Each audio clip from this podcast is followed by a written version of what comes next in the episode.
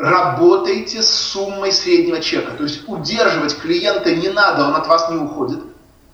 Но надо бороться за то, чтобы он продолжил платить вам много.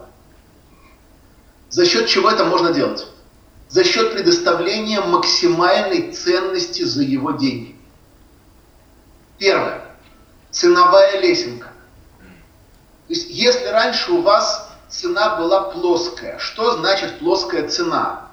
Один день 10 долларов, три дня 30 долларов, неделя 70 долларов. Это плоская цена. При любом раскладе один день стоит 10 долларов по-прежнему. Имеет смысл переходить к ценовой лесенке. Когда один день стоит 10 долларов, но если вы берете 3 дня, то это уже не 30 долларов, а, к примеру, 27 или даже, может быть, 24. А если вы берете целую неделю, то это уже не 70 долларов, 60 или, может быть, даже 50. И таким образом у клиента возникает стимул потратить больше. То есть он чувствует, что он выигрывает по деньгам, потратив больше.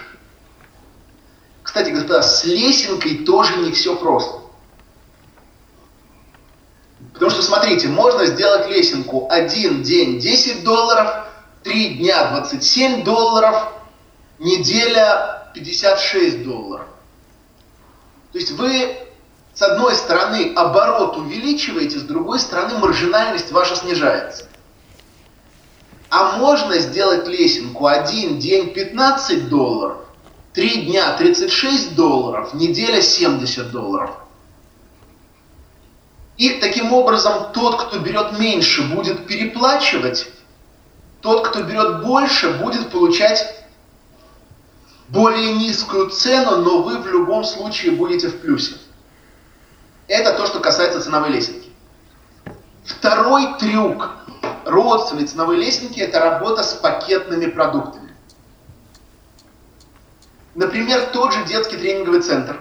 Он мог увидев, что Герочка перестал ходить и туда, и туда, и начал ходить только на футбол, они могли Герочкиной маме позвонить и сказать, Майя Игоревна, вы знаете, у нас сейчас есть особое предложение. Вот раньше было 50 долларов футбол, 50 долларов музыка, 50 долларов химия. У нас есть для вас два предложения. 80 долларов футбол и музыка – 110 долларов, футбол, музыка и химия, все вместе.